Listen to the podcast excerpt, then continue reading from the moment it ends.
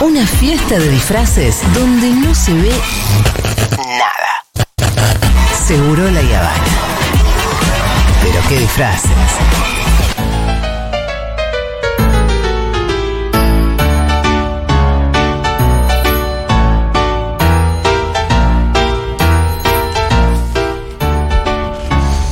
Muy bien, la columna de Aldana Contrera. Hoy Aldi, le vamos a dar más bola a los mensajes que últimamente Sí. nos quedan afuera y me parece que, Me parece re importante. que es re importante también tener las experiencias de la gente acá. Hoy vamos a hablar de.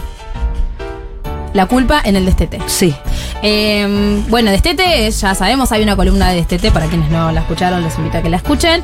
Destete es dejar de dar teta.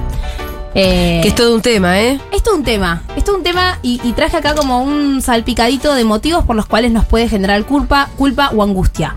Aclaro que no siempre pasa, digo, porque quizás hay alguien que dice, no, pero para mí fue genial, maravilloso, nunca me angustió pensar en el destete, genial. Pero cuando pasa, se sufre un montón, ¿sí? La culpa y la angustia en este proceso.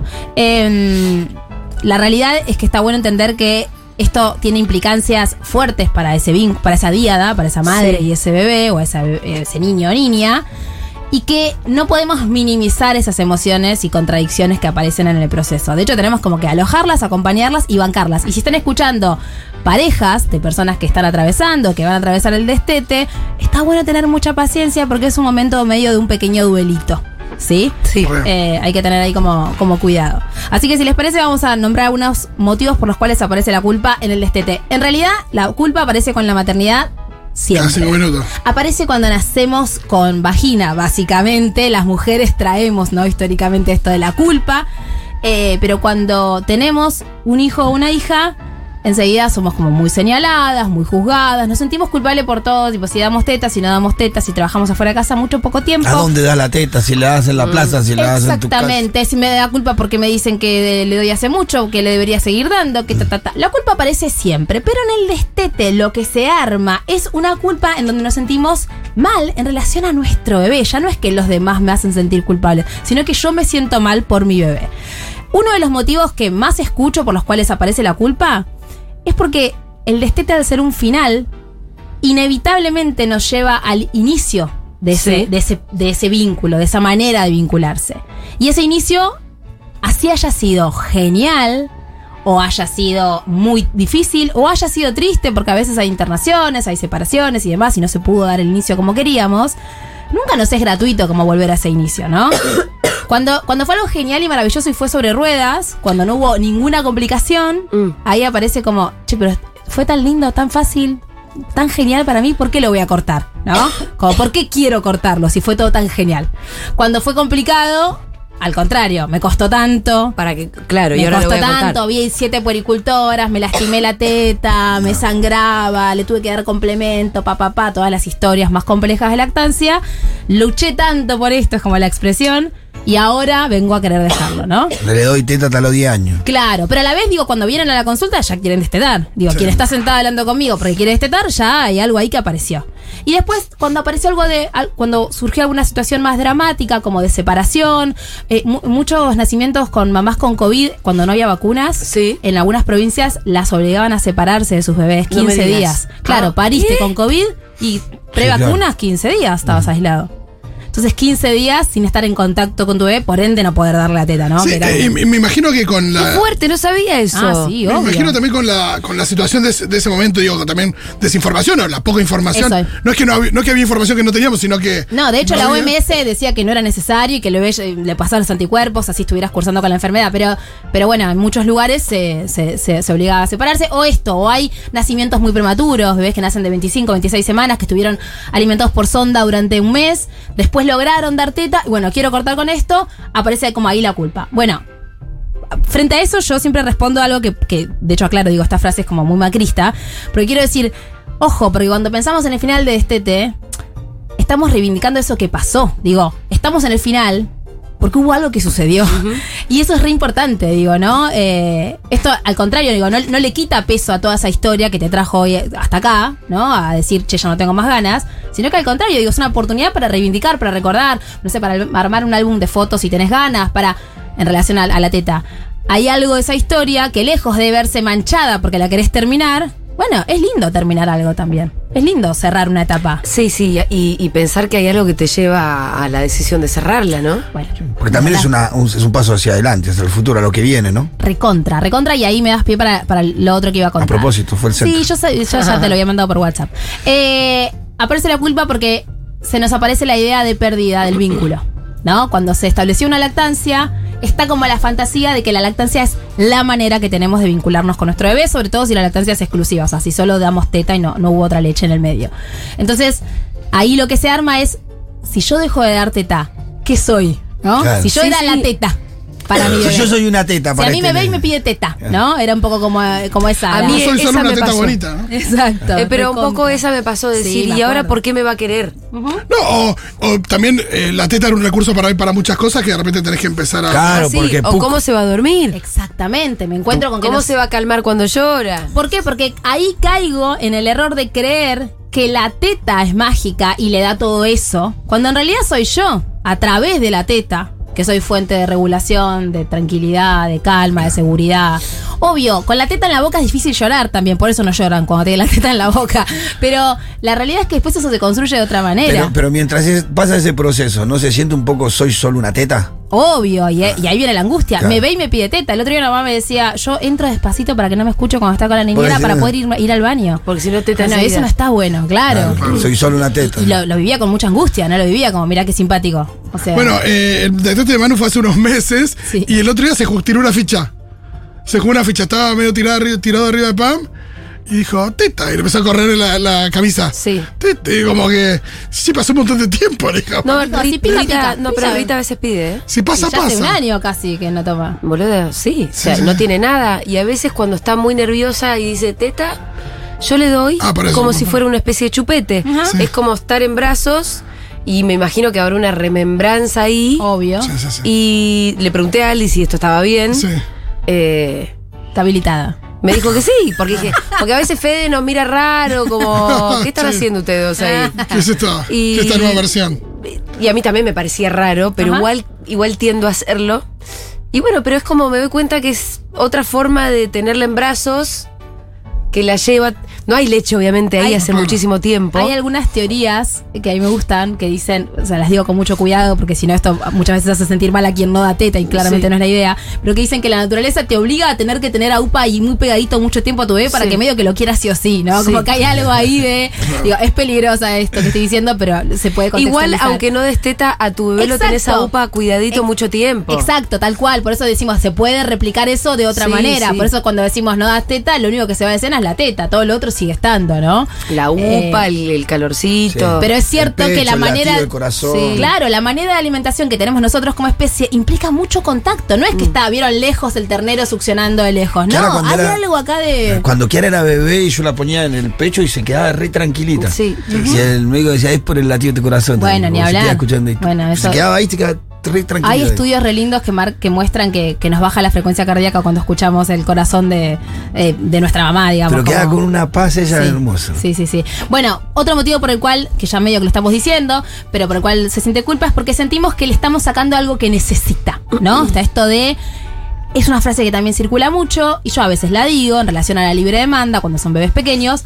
Si tu bebé pide teta es porque lo necesita. ¿Qué decimos las poricultoras? Si te pide es que lo necesita. Bueno, pero ojo, porque lo que nuestro bebé necesita, como decíamos, es esto, es el no me están viendo, esto no es tele Aldo. Es el contacto, es el abracito, es el mimo, es el estar ahí. Entonces, de vuelta, la teta es un plus. Por supuesto, con mil beneficios, ya sabemos que la leche humana, bla, bla, bla. Pero no es que tu bebé sin eso le va a faltar una pata. Yo ahí por lo general digo, ¿tenés alguna amiga o algo que no haya dado teta? Sí. Bueno, ¿crees que su hijo, pobrecito, no tiene tanto amor? No. Bueno, ¿por qué? Porque hay algo del vínculo que se construye también por otro lado, ¿no? La naturaleza puede tener un plan, pero nosotros también podemos encontrar las maneras de generar todo eso eh, de otro modo. Es así. Eh, a veces se siente culpa porque se aparece la presión de parte de familia, muchas veces de tan chiquita y le vas a destetar, pareja, escucho sí. mucho, pero ¿por qué lo vas a destetar todavía? Eh, si todavía es chico, y después también muchos profesionales de la salud, muchas poricultoras, pediatras, muy pro lactancia. Sobre todo en algunos países en particular se escucha mucho esto de tu bebé se tiene que destetar solo. Solo. Destete natural lo llaman a eso, Sí. ¿no? Entonces tu bebé puede tener, tu hijo puede tener 6 años, y, Y si vos no sí. querés dar la teta, vos tenés que seguir dando porque tu bebé esto. Claro, si ahí hay nenes que mm, le van a pegar hasta. Bueno, y además. Y por ahí lo, lo peor de todo es que si vos ya no querés, y ¿Y cuál es tenés el- que llegar a otro acuerdo. ¿Y cuál es el argumento de esto? Es que es, bueno, si te lo pides porque lo necesita y es, esto es fisiología. Ojo, porque fisiología es hacer caca. Fisiología es hacer pi, fisiología es cómo producimos la leche. Ahora, la lactancia es un encuentro. Digo, fisiología es la producción de leche, pero el acto de dar la teta no es fisiología. Y es una decisión. es una decisión, es un encuentro, es un diálogo. Entonces, si una de las dos partes no está cómoda o no tiene más ganas, bueno, eh, lo primero que hay que hacer es hacerle, hacerle lugar a eso. Y lo último, si tenemos lugarcito eh, para, para mensajes y demás, si no, yo igual traje algunos, em, la culpa también aparece por no querer.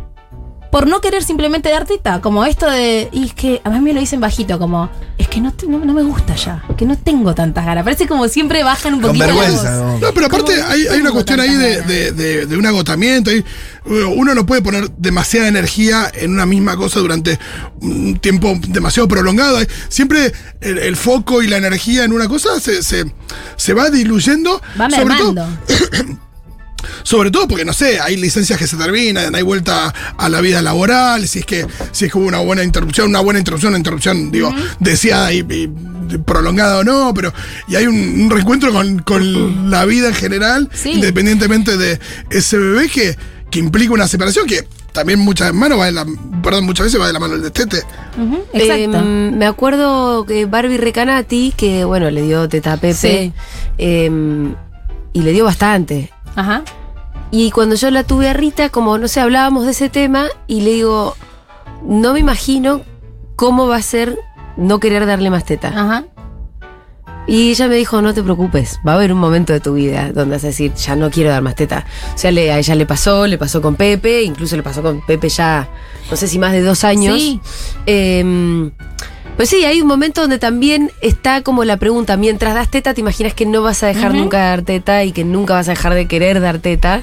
Inevitablemente, además. Y pasa. va- y va cambiando. Quizás no es que de pronto sentís no quiero más, sino que sentís no todo el tiempo. O no de esta manera. O no en eso cualquier eso la gente no lo sabe. ¿No? Como que a veces es un gris, es un. Claro. No es que quiero estetar, o a veces llegan a la consulta con quiero estetar y en realidad charlando es no, no me encanta dar teta, solo que no me gusta que me pidan en cualquier lado en cualquier momento. Ah, bueno, no le des en cualquier lado en cualquier Cortemos momento. con la libre demanda. Si tiene más de un año, o como quizás un poco menos, se puede cortar con la libre demanda. no Eso para mí fue un gran descubrimiento. que hice obviamente con tu guía, eh, que era esto. Yo pensaba que era todo o nada. Claro. Bueno. Y en realidad hay una parte donde vos das las tetas que vos querés. Entonces, a mí me gusta dar la teta de la noche Ajá. o la de la, la de la mañana y punto. El resto de las tetas dejan de existir. A, veces pasa con la teta del reencuentro, ¿no? Volví del laburo y, y quiero ese Sí, momento con sí. mi hijo o hija. Bueno, entonces ahí también yo hago mucho hincapié en poder decirle a nuestro hijo o hija, tenga la edad que tenga, que no tenemos ganas, poder transitar el no. A veces hay una idea de no, distraelo, como que no se dé cuenta, ofrecer otras cosas. No, no, digamos que no, porque al decir que no, nos estamos apropiando de algo que nos pasa en nuestro cuerpo. Y digo, y como mujeres, como probablemente feministas, todas quienes estén escuchando del otro lado, hay algo ahí de la autonomía y, y de- del manejo de lo que nos pasa en nuestra vida sexual y reproductiva, porque la lactancia forma parte de nuestra vida sexual y reproductiva, que tenemos que poder abrazar y sostener y decir, yo esto no lo quiero más. Y qué mejor para nuestros hijos e hijas de tener ese ejemplo. Digo, quizás no le cope mucho la idea, quizás tenga ganas de seguir tomando teta, pero qué mejor que pueda decir, che, cuando mi mamá no quiere algo, no, lo hace, porque qué más querríamos el día de mañana que que ellos Sí, puedan que dar ese ejemplo también. Exactamente. Escúchame, Aldi, también una advertencia a la gente que por ahí está encarando el destete. No es fácil. No.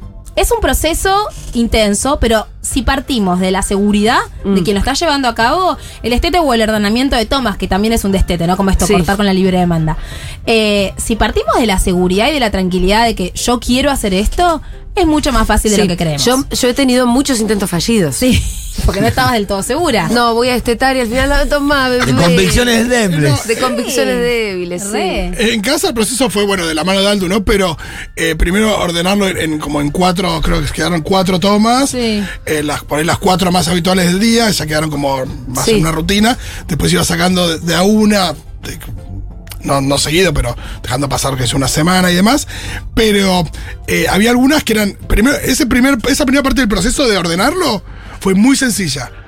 Eh, pero después, y sacar alguna de las horas sí. Pero después había alguna que quedaba que era una especie Era de. dificilísimo. De momento, Y sí, tipo. siempre yo, yo recomiendo que quede la, la La de la tarde- difícil para la el final. Y, y al final quedó, al mismo tiempo, lo que era agotador para Pam era la libre demanda, con lo cual, Sí. esa última. Ya en vez, no en vez molest- de, en vez de por ahí estar la una pudiste semana. estirar cinco meses Claro. La más. estiró, la estiró unos meses más. Porque no molestaba nada. mucho. Como primero ordenemos tomas y para ordenar tomas, muy rapidito lo que digo es. Tratemos de asociar las tomas a alguna acción reconocible para ese niño o esa niña. Por ejemplo, eh, yo le voy a dar teta cuando vuelvo del trabajo, antes de irse a dormir, como dijo Julia, y cuando nos despertamos. Ok, entonces están asociadas a algo. Y te digo, te voy a dar teta en este, en este y en este momento. En todos los otros momentos no. Entonces así es más fácil, porque a veces decimos, quiero ordenar tomas y voy sacando medio aleatoriamente en el día y el niño o niña no entiende cuándo sí, cuándo no. Entonces, si hay un orden y una estructura, por lo general. Y a veces la que vos pensás que es la más fácil, Ah, sí. no es la más fácil. Claro, el niño dice. Yo pensé, por ejemplo, que la de la noche iba a ser imposible y al final la de la mañana había sido era más difícil. Claro. Bueno. Manu creo que fue la de la mañana la más difícil, sí. Sí, hu- hubo mensajes. Sí, de- sí, sí. Se está despertando a las 5 de la mañana. Sí, sí, Sí. quería esa, como diciendo, hay una sola, la voy a hacer mal. ¿eh? No, y era como, buen día, son las 5 de la mañana arriba. Sí, sí, buen día. che, es la, la teta de la mañana, pero todavía son las 4 de la mañana, pero es la de mañana. Sí, sí, sí, sí. Y se, perdón, lo último, y se vuelve un poquito difícil el, el asunto, porque en realidad nos encontramos con la frustración y la angustia ahí de ese niño o esa niña. Y ahí tenemos que, de vuelta, poder sostener el no, alojando esa angustia, diciendo, ok, acá estoy, estás re enojada, estás triste, querés teta, ya lo sé. Pero y eso nos cuesta, eso nos duele, nos encantaría que el estete flasheamos, que el estete respetuoso es un estete sin enojo, sin angustia y sin frustración. No, pero no, el destete es un bardo. Más pues, no, sí, es una hay- pérdida. y sí. Y hay pérdida. pelea, todo. Digo, hay una lucha cuerpo a cuerpo en un momento. Puede haber una lucha cuerpo a cuerpo, digo, es una pérdida para ese bebé y después es una ganancia en el vínculo hermosa. Después es, che, puedo hacer otras cosas geniales con mi hijo después de, de haber dejado de dar teta. Tenemos algunos mensajitos. Ustedes los pueden enviar al 1140 660000. También está abierto el consultorio. Igual, nada, si tienen, eh, escriban arroba lazo natal, que, que Aldana te ayuda muchísimo y te ordena. Te ordena Eh, mi tía teta. para sacarle la teta al nene se puso limón. Ay, sí. Esto es muy... Y para sorpresa le encantó y él decía, quiero teta limón. Una especie de gin tonic se hizo. Espectacular. Uy, Bueno, eso se usaba mucho antes. En la columna de Estete creo que el año pasado lo hablábamos, como esto no. Siempre, siempre con la verdad. No nos pongamos nada en la teta, por favor. No. Ay, y también existían unas pastillas para amargar la leche, ¿no? No, es una Hoy pastilla que medio- se llama para cortar la leche, pero esa pastilla solo tiene efecto en las primeras horas posparto. O sea, si por algún motivo vos no vas a dar la teta, Es ahí. es ahí, es Ah, ese mirá. periodo de ventana. Después es placebo. Lo único que baja la producción de leche es que tu bebé deje de tomar. O que tome cada vez menos. Claro. Es lo único. Mira, che, a mí lo que me pasó fue esto. Mi bebé dejó la teta al año, nos cuentan ahí. Sola, sin ningún problema. Fue siempre medio conflictiva mi lactancia, pero posta, yo quería seguir. Me angustié más yo que ella porque me sentía rechazada y me parecía pronto, pero finalmente solté. Por suerte no me dejó de quererme, por eso incluso creo que se volvió más pegota. Eh, ¿hay, ¿Hay bebés que sueltan ellos? Sí, sí, sí, sí. A, la- a- a partir del año es un poco más común. Antes del año es raro, pero justo hoy atendí a una mamá con un bebé de 10 meses que dejó de tomar teta. ¿Y, qué, ¿Y por qué puede el bebé decir chau, ya fue? Bueno, no, hay que ver ahí, digamos, qué, qué está, qué está, qué está pasando, eh, cómo fue la lactancia y todo, pero muchas veces es como algo que, bueno, listo, llegó a su fin también para el bebé y ahí hay que respetar y hacerle lugar a eso. Y a veces es la madre intentando, yo le ofrezco, le ofrezco y no quiere. Bueno, ojo, porque también ahí es respetuoso, digo, y, escuchar a nuestro hijo o hija. Y hablar. Eh, acá dicen, solo gracias Aldi, le escribí por Instagram y me reayudó con otro tema, pero bueno, nos vemos en el curso. Ay, qué lindo. Súper duper. Eh, ¿Qué más? Mi prima tomaba mamadera teniendo seis años, ¿qué onda? Eh, no, mamadera no me se olvidé de agregar que porque mi tía quería que deje la teta y empezó con ese método. Bueno, está buenísimo eh, este, este mensaje para poder desterrar algunas cuestiones. Después del año, si la teta se va, la mamadera no entra. Y esto no lo digo yo, lo dicen las, asociaciones- las asociaciones de pediatría del mundo. O sea, después del año, la mamadera no tiene que ingresar. Entonces no es necesario. y si ya venía de antes, Si ya venía de antes, después del año, las recomendaciones Trata de actuales son ir bajándolas. Ir bajando las cantidades de madera. Entonces, Está la idea de tener que reemplazar una leche con la otra también. eso hay- sí, no, Es mentira eso. Es re mentira. Después Eso- del año es mentira. después del año. Antes del año, la leche, hasta el año, la OMS dice la lactancia materna o de fórmula, o la, la leche de fórmula Ahora, es si, el alimento principal. si se deste- la destetas al año, después no hay que estar dándole leche de ningún tipo. Para nada. La gente De compra hecho, la se serenísima, digo, no compra la fórmula. agua. Por ahí compra, digo, lo reem- de alguna manera la reemplaza, entre comillas, con la leche entera, la serenísima. De hecho, está desrecomendado. Y de hecho, por favor, no gasten en esas leches de continuación. La 1, la 2, la 3, la 5, la para niños de 5 a 6. No, eso es leche con azúcar, nada más. No la necesitan. Si quieren darle leche porque en su casa se consume leche, genial, pero no lo necesitan. Si tomó más de un año de teta, un año de teta ya tiene calcio suficiente. Y posta hay que fijarse bien esas leches porque es verdad que vienen, con, vienen azucaradas Son lo peor. y terminan siendo un peligro, pues uno piensa que está dando leche y que es algo como más saludable, es como si estuviera dando una Sindor. No, y se duermen con la mamadera en la boca, ya niños más grandes, tema de caries, digo, no, pero además esas leches son una estafa, de verdad. O sea, las leches de Mira, continuación son una estafa. hola, soy Ivana, di la teta tres años y medio, pero a los dos comencé a registrar cuántas tetas daba y fui sacando de a una. Obvio todo esto con asesoramiento de puericultora, si no, no hubiera sabido cómo hacer. Ya cuando quedaba la última teta, que era de la noche, con una explicación solo me lo entendió. Hermoso. Y ya con tres años y medio. Sí, ya puedes podés charlar. Eh, ahí se puede empezar a, hacer un calendario, marcar qué día la teta le vamos a decir chau. Eh, se puede hacer paulatino, por supuesto, pero sí, podés charlar. Ya tenés un ida y vuelta. Podés hablarle siempre, pero vas a tener un ida y vuelta mejor si es Sí, más grande. claro, claro. Obviamente. Eh, tuve dos experiencias. La primera me abandonó mi hija. Luché mucho por Fíjate amamantarla. lo que dijo, pará, yo de estar con una hermana psicoanalista no puedo, no, no. Me abandonó mi hija, es un montón. Ella, quiero. Pope, ella elige estas palabras Te por quiero, algo. te quiero. Luché mucho para amamantarla y ella me abandonó, repite, Ay. a los cinco meses. Fue re difícil. Con mi segundo hijo, la lactancia, eh, hijo lactancia exclusiva, le dije basta a los 18 meses. Ja. Bueno. Dar la teta es hermoso, pero muy agotador también. Bueno, muchas veces con segundas lactancias, cuando hubo lactancias anteriores que por algún motivo nos, nos siguieron y para la mujer eso fue un bajón, está esto de yo a este le voy a dar hasta que tenga 25 años. Ah. Y después no, llegan los 18, los 24, los 36 meses y dicen, che, ya no tengo tantas ganas. Y hay que hacerse cargo de que capaz, no, o sea, de que nos quedamos medio presas de nuestras palabras. Yo a él le iba a dar hasta tal edad y no quiero. Bueno. Me acuerdo una vez, una, una amiga tuvo a, a su hijita, que ya tiene 18, dijo. Me acuerdo lo primero que me dijo fue, nunca la voy a retar. No. Digo, de mal. había nacido, había nacido que- creo, un mes y medio antes.